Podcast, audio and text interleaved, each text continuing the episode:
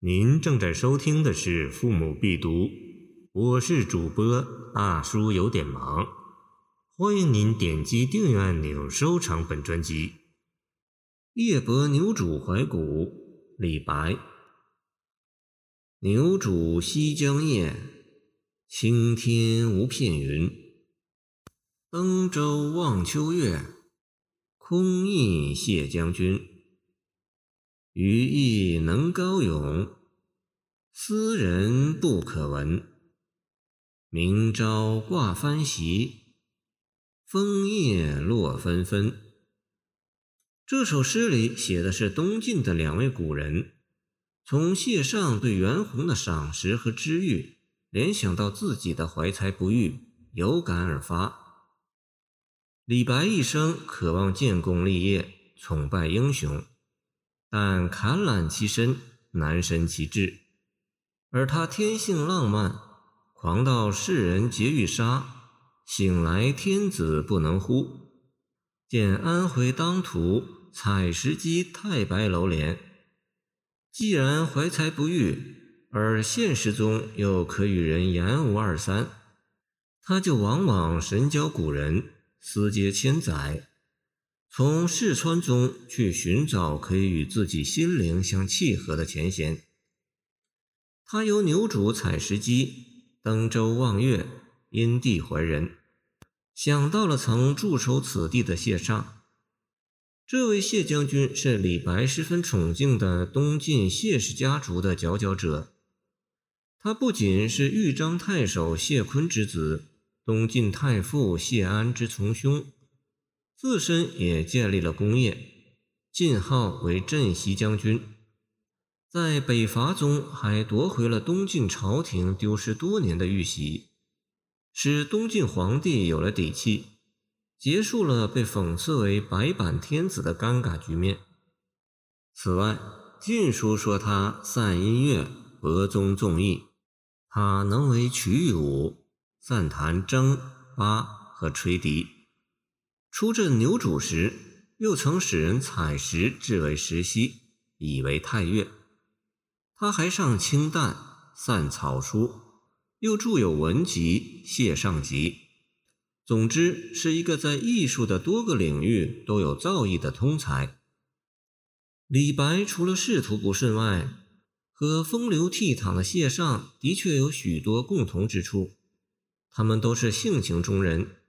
而谢尚的识才爱才，提携袁弘，正是此诗之灵感触发点。东晋文学家袁弘，祖父世代为官，他的少年时代却孤苦无依，以驾船远足为业。他善属文，文笔典雅，才思敏捷。也是在这样的秋夜，也是在西江的牛渚。他在舟中吟诵他的咏史诗，声情甜美，引起了微服泛江的谢尚的注意，邀其登舟晤谈通宵，对他大为赏识，于是擢拔为自己的参军。袁弘自此闻名大振，一直官至大司马、桓文府记事、吏部郎、东阳太守。正是这个偶然的机遇，改变了袁弘的命运。可以说，谢尚是袁弘的伯乐。然而，千里马尚有，而伯乐不常有。李白的感味正在于此。李白此诗不仅仅于格律的严谨和语言的造势，而是大处落墨，情景浑成，纯乎天籁。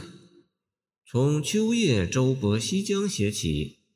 古称自南京以西至江西一段长江为西江，一泻而下，句句递进。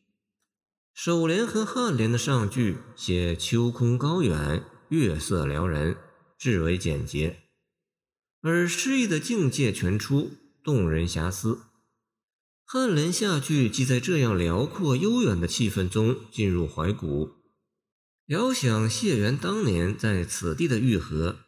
惜乎斯人一秒，美谈不在，此情可待成追忆。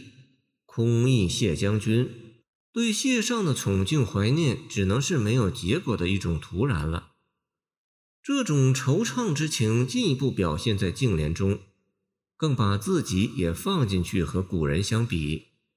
我也能高咏佳作，展示才华，丝毫不逊于袁弘。然而幽冥永隔那个卓拔人才与草来的谢将军是听不到了。